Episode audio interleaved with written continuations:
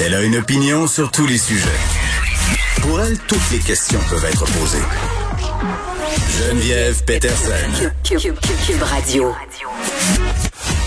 Salut tout le monde, j'espère que vous allez bien. Merci de vous joindre à moi pour les deux prochaines heures. Évidemment, on va parler de cette annonce qui en a surpris plus d'un. Là, Christian Dubé qui est revenu en quelque sorte sur euh, sa décision euh, qui a estimé que l'entrée en vigueur de la vaccination obligatoire pour le personnel de la santé, euh, qui était supposée en fait advenir le 15 octobre, donc dans deux jours, mettrait en péril le réseau de la santé. C'est pas comme ça on tombait en bas de notre chaise là, en voulant dire que ça fait des jours que plusieurs experts lèvent les petits drapeaux rouges, qu'il y a des gens qui sont à la tête d'hôpitaux, de cliniques, de CHSLD, de RPA qui disent OK, mais on n'a pas de baguette, de baguette magique, on pourra pas en inventer du personnel de la santé le 16 octobre euh, au matin. Puis plusieurs fois, on en a parlé aussi euh, à cette émission avec Elsie et Marc-André.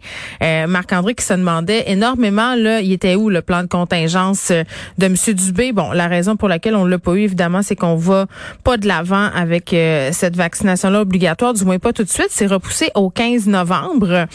Est-ce que ça va vraiment changer quelque chose? Là? Moi, c'est la question que je me pose aujourd'hui, à savoir si tu t'es pas fait vacciner, si tu travailles en santé là, et que malgré tout ça, euh, malgré qu'on t'ait dit la vaccination va devenir obligatoire, tu pourras plus travailler en santé, tu vas perdre ton permis de pratique, malgré le fait que tu aies vu aussi les ravages de la COVID dans ton lieu de pratique, que tu sois dans un CHSLD, dans un hôpital, en clinique, euh, les gens qui sont récalcitrants, qui ne veulent pas aller se faire vacciner, qui ne veulent pas avoir euh, leur deuxième dose, est-ce que ce mois-là, ce délai de grâce-là va suffire peut-être à, ce qu'ils entendent raison? je, je veux pas que ça soit l'anti-vax fest puis le complotiste fest, mais à tous ceux qui prétendent que le gouvernement manque de cohérence, que le gouvernement revient sans cesse sur ses décisions, que le gouvernement manque de transparence.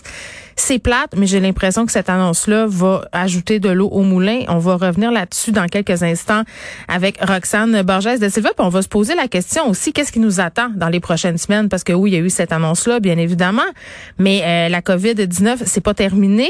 Ça continue. On est à 512 cas aujourd'hui. On semble être dans une espèce de plateau, là, une accalmie.